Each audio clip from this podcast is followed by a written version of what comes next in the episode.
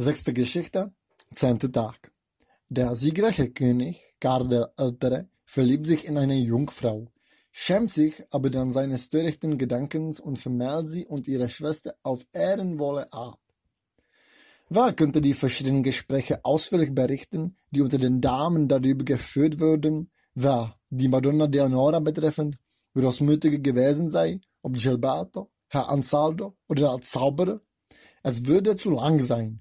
Doch nachdem der König einiges Streiten zugelassen hatte, befahl er, vier Meter einen Blick zu werfen, dieser dem Streit durch ihre Erzählung ein Ende zu machen. Sie aber begann ohne allen Aufschub folgende Massen.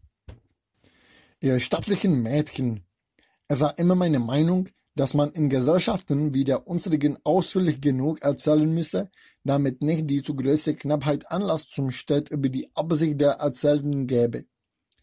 Denn ein solcher ist weit mehr in den Schulen und unter den Scholaren am Platze als unter uns, die wir Kampf für Rocken und Spiele ausreichen. Da ich euch schon über das Erzählte streiten sehe, lasse ich Geschichten beiseite, die ich vielleicht im Sinne hatte und die gleichfalls Zweifel hervorrufen könnten, und erzähle euch dafür, wie nicht etwa ein Mann von niederen Stände, sondern ein tapferer König wahrhaft ritterlich gehandelt hat und dabei seiner Ehre im mindestens nahe zu treten. Jeder von euch wird schon von König Karl dem Älteren oder ersten Reden gehört haben oder durch sein kühnes Unternehmen und sodann durch seinen glorreichen Sieg über König Manfred die Vertreibung der Ghibellinen aus Florenz und die Rückkehr der Welfen veranlasste. Aus eben diesen Gründen verließ ein Ritter, Herr Neri degli Ulberti, mit seiner ganzen Familie und vielem Gelde die Stadt.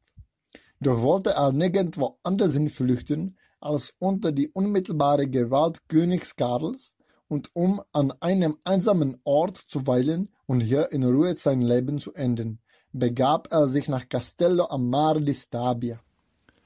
Hier nun kaufte er, vielleicht einen Borgenschuss weit von den anderen Häusern der Stadt entfernt, unter Oliven, Nussbäumen und Kastanien, an denen die Gegend reich ist, eine Besitzung, auf der er ein schönes und bequemes Wohnhaus errichten ließ und daneben einen anmutigen Garten einrichtete, in dessen Mitte er nach unserer Art, da es an Quellwasser nicht fehlte, einen schönen und klaren Teich anlegte und diesen ohne Mühe mit vielerlei Fischen anfüllte. Während er nun an nichts anderes dachte, als seinen Garten mit jedem Tage zu verschönern, geschah es einst, dass König Karl um sich in der Sommerhitze etwas zu erfrischen, sich nach Castello Amare begab. Als er hier von der Schönheit von Herrn Neris Garten hörte, wünschte er diesen kennenzulernen. Da er nun zeitlich vernahm, wem es gehöre, so hielt er es für angemessen, weil der Ritter der ihm entgegengesetzten Partei angehörte, sich diesem umso freundlicher zu zeigen, weshalb er ihm melden ließ, dass er am folgenden Abend mit vier Gefährten ganz still bei ihm in seinem Garten speisen wolle. Herr Neri war dies sehr erwünscht, und nachdem er alles prächtig angeordnet und mit seiner Familie verabredet hatte, was geschehen solle, empfing er den König so freundlich, wie er nun wusste und konnte, und seinem schönen Garten. Nachdem der König den Garten und das ganze Haus des Herrn Neri beschaut und belobt hatte, wusch er sich die Hände und setzte sich an einen der Tische, die am Rande des Teiches aufgestellt waren. Dann befahl er dem Grafen Guido von Montfort, der einer seiner Begleiter war, sich ihm an die eine und Herrn Neri sich an die andere Seite zu setzen. Drei anderen aber, die mit ihnen gekommen waren, gebot er, sie nach der Ordnung zu bedienen welche Herrn Neri vorgeschrieben habe. Köstliche Speisen wurden aufgetragen und die Weine waren vorzüglich und kostbar. Die Anordnung war schön und sehr lobenswert, und weder Lärm noch Unruhe störten, alles dies wurde vom Könige sehr gelobt. Während er nun in dieser Weise noch fröhlich speiste und sich der Stille des Ortes erfreute, siehe, da traten zwei Jungfrauen ein, die etwa fünfzehn Jahren alt sein mochten und deren blondes, golden Fäden gleichendes Haar reich geringelt und über den frei niederfallenden Locken von einem leichten Kranz von immergrün umwunden war. Im Antlitz glichen sie eher Engeln als irgendetwas anderem, so zart und schön waren ihre Züge. Bekleidet waren sie mit nichts als dem feinsten schneeweißen Linnen, das sie auf dem bloßen Leibe trugen. Über dem Gürtel war dies Gewand enger liegend, unter demselben aber erweiterte es sich gleich einem Zeltdache und reichte bis auf die Füße. Die Vorangehende trug auf ihren Schultern ein paar Fangnetze, die sie mit der linken Hand hielt, während sie in der rechten einen langen Stab trug. Die andere, welche ihr folgte, hatte auf der linken Schulter eine Pfanne, unter derselben ein kleines Bündel Reisig und in der Hand einen Dreifuß, während sie in der anderen Hand einen Ölkrug und eine brennende Fackel trug. Als der König sie sah, erstaunte er und erwartete neugierig, was dies zu bedeuten habe. Ehrbar und schütternd traten die Jungfrauen vor, machten dem König ihre Verbeugung und begaben sich dann dahin, wo man in den Teich hinabstieg. Die eine, welche die Pfanne trug, setzte diese und danach die anderen Dinge nieder und ergriff den Stab, welchen die andere trug, worauf beide in den Teich hinabstiegen, dessen Wasser ihnen bis an die Brust reichte. Einer der Diener des Herrn Neri zündete schnell das Feuer an und setzte die Pfanne auf den Dreifuß, und nachdem er das Öl hineingetan hatte, erwartete er, dass die Jungfrauen ihm Fische zu werfen. Inzwischen starrte die eine mit ihrem Stab die Fische an den Stellen des Teiches auf, wo sie sich, wie sie wusste, zum Verbergen pflegten. Die andere aber hielt ihnen dann die Netze entgegen, und so fingen sie zum großen Vergnügen des Königs, der aufmerksam zusah, in kurzer Zeit eine Menge von Fischen. Einige von diesen warfen sie dem Diener zu, der sie beinahe noch lebend in die Pfanne tat. Dann aber begannen sie, wie sie angewiesen waren, immer noch schönere zu fangen und diese auf die Tafel vor den König, den Grafen Guido und ihren Vater hinzuwerfen. Die Fische schnellten sich auf dem Tisch umher, woran der König das größte Erzoten hatte, und einige davon ergriff, um sie den Jungfrauen huldreich wieder zurückzuwerfen, und so scherzten sie eine Weile, bis der Diener diejenigen zubereitet hatte, die ihm gereicht worden waren. Diese wurden mehr als ein Zwischengericht denn als eine seltene und kostbare Speise, wie Herr Neri befohlen hatte, dem König vorgesetzt. Als die Jungfrauen den Fisch bereit sahen und zur Genüge gefüllt hatten, verließen sie den Teich, wobei ihr weißes und zartes Gewand sich so fest an ihren Körper schmiegte, dass fast nichts von ihrem zarten Leibe dadurch verborgen blieb. Dann nahm jeder die mitgebrachten Sachen wieder auf, und schamhaft vor dem König vorüberschreitend, zogen sie sich ins Haus zurück. Der König, der Graf und die übrigen, die bei Tische bedienten, hatten die Jungfrauen eifrig betrachtet, und jeder hatte sie bei sich als schön und wohlgebildet zugleich aber auch als unmütig und gesittet gelobt. Vor allen anderen aber hatten sie den König sehr gefallen. Als sie aus dem Wasser kamen, hatte er jeden Teil ihres Körpers so aufmerksam betrachtet, dass, sollte ihn jemand in diesem Augenblick gestochen haben, er es nicht gefühlt hätte.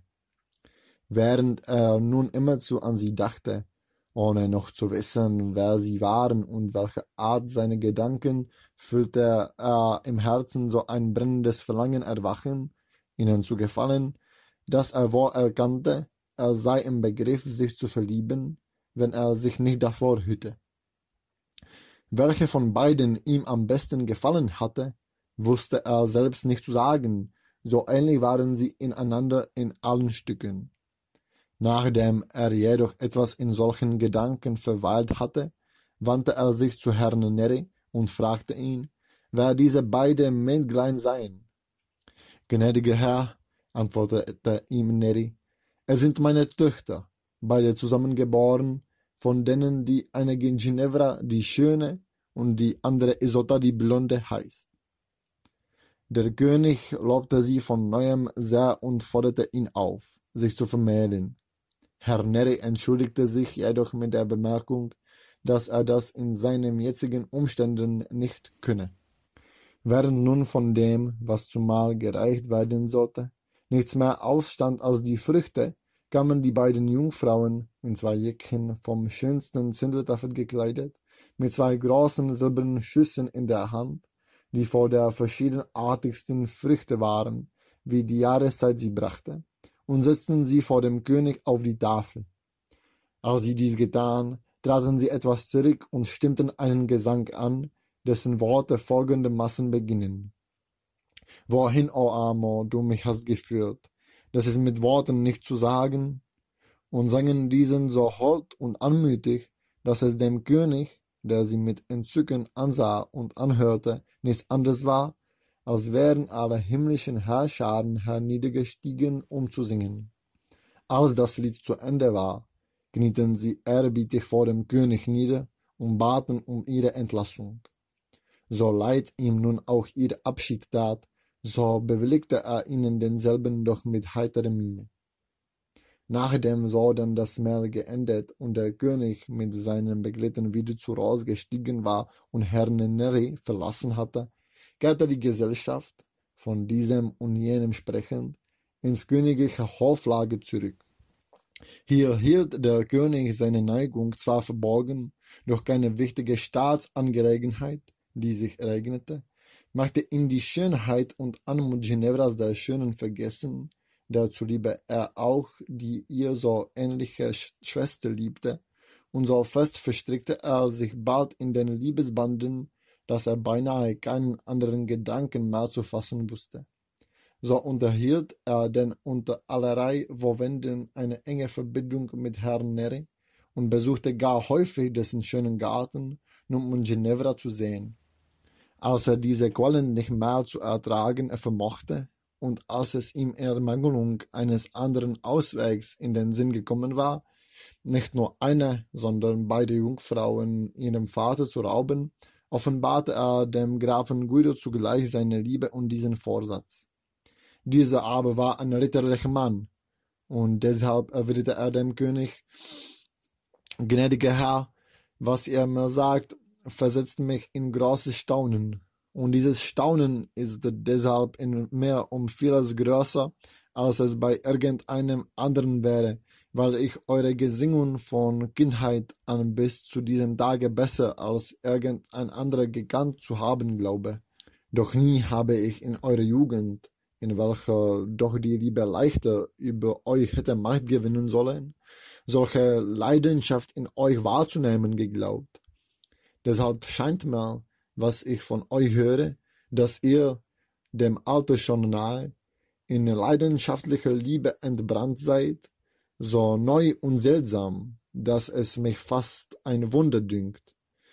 Käme es mir zu, euch deshalb zu tadeln, so wüsste ich wohl, was ich euch mit Rücksicht darauf zu sagen hätte, dass ihr mh, hm, noch mit den Waffen in den Händen in dem neu gewonnenen Reiche und einem euch wenig bekannten Volke weilt, das voller List und Verrat ist, sowie darauf, dass ihr hinreichend beschäftigt mit großen Sorgen und den wichtigsten Angelegenheiten auch noch nicht einmal zur Ruhe habt niedersetzen können und unter so ersten Umständen dennoch einen, äh, einer schmeichlerischen Liebe Raum geben konntet. Die ist nicht die Weise eines hochherzigen Königs, sondern die eines kleinmütigen Jünglings. Überdies aber sagt ihr mir, was noch weit schlimmer ist, dass ihr beschlossen habt, den armen Ritter seine beiden Tochter zu entreißen, der euch in seinem Haus über sein Vermögen geehrt hat und euch diese, um euch noch höher zu ehren, fast nackend hat sehen lassen, indem er Hido bezeugte, wie groß das Vertrauen war, das er auf euch setzte und wie zuversichtlich er überzeugt war, dass ihr ein König und kein räuberisches Wolf seid? Wie ist euch schon so bald entfallen, dass es gerade die gewarteten Manfreds waren, die euch den Eingang in dieses Reich öffneten? Und welch ein Verrat ward ja begangen, der einer ewigen Strafe würdiger werde als dieser, durch den ihr dem, der euch geehrt hat, seine Ehre, seine Hoffnung und seinen Trost raubtet. Was sollte man von euch sagen, wenn ihr das tätet? Vielleicht haltet ihr es für eine hinreichende Entschuldigung, wenn ihr sagt, ich tat es, weil er ein Gibeline ist. Doch ist das die Gerechtigkeit eines Königs, dass die, welche sich, wer immer sie auch seien, unter seinen Schutz begeben haben, also behandelt werden. Ich erinnere euch daran, o König, dass es euch zu großem Ruhm gereicht, Manfred besiegen zu haben, dass es aber zu noch viel größeren Ruhm gereicht, sich selbst zu besiegen. Darum besieget ihr, der ihr andere zu lenken und zu strafen habt, zuerst euch selbst, zügelt diese Begierde und beschmitzt nicht mit einem solchen Schandfleck, was ihr so mm, ruhmreich gewonnen habt. Diese Worte verwundeten das Gemüt des Königs tief und betrübten ihn umso mehr, je mehr er sie für wahr erkennen müsste. Deshalb sprach er nach manchen inbrünstigsten Seufzer also. Graf, wahrlich erkenne ich jetzt, dass jeder andere Feind, wie stark er auch sei, dem erfahrenen Krieger im Vergleich zu seiner eigenen Begierde schwach und leicht zu besiegen scheint, doch wie groß auch mein Schwarz sei, und wie unmesslich die Kraft, deren es bedarf. Eure Worte haben mich so angespornt, dass, bevor viele Tage vorgehen, ich durch die Tat beweisen will, wie ich nicht nur andere zu besiegen verstand, sondern auch Herr über mich selbst zu werden vermag. In der Tat vergingen nach diesen Worten nicht viele Tage, dass der König, der nach Neapel zurückgekehrt war, sich entschlossen, die beiden Jungfrauen wie seine eigene Tochter zu vermählen, um sie so selbst die Möglichkeit zu nehmen, überzutun und auch Ritter Neri die Bewertung zu lohnen, die er bei ihm empfangen hatte. Und er tat es, so schwer es ihm auch würde, einen anderen zum Besitzer dessen zu machen, was er für sich selber glühend begehrte. Mit Bewilligung des Herrn Neri stattete er sie glänzend aus und gab dann Ginevra die Schöne dem Herrn Maffeo da Palazzi und Isotta die Blonde dem Herrn Guglielmo della Magna, die beide edle Ritter und große Herren waren, zu Gattinen. Nachdem er sie diesen übergeben hatte, ging er mit unbeschreiblichem Schmerz nach Apulien. Dort bewältigte er durch unaufhörliche Anstrengungen seine wilde Glut dargestellt, dass er, nachdem er diese Liebeskette gesprengt und zerbrochen hatte, von solcher Leidenschaft frei blieb, solange er noch lebte. Vielleicht wird es nicht an solchen fehlen, die behaupten, er sei für einen König ein kleines, zwei Jungfrauen verheiratet zu haben. Ich werde das zugeben. Allein für groß, ja für sehr groß werde ich es immer da halten, dass ein liebender König dies tat dass er die Verheiratete, die er liebte, ohne von seiner Liebe Blatt, Blume oder Frucht geerntet zu haben oder sich zu nehmen. So aber handelte dieser großmütige König, indem er den edlen Ritter hoch belohnte, die geliebten Jungfrauen auf lobenswerte Weise ehrte und sich selbst tapfer überwand.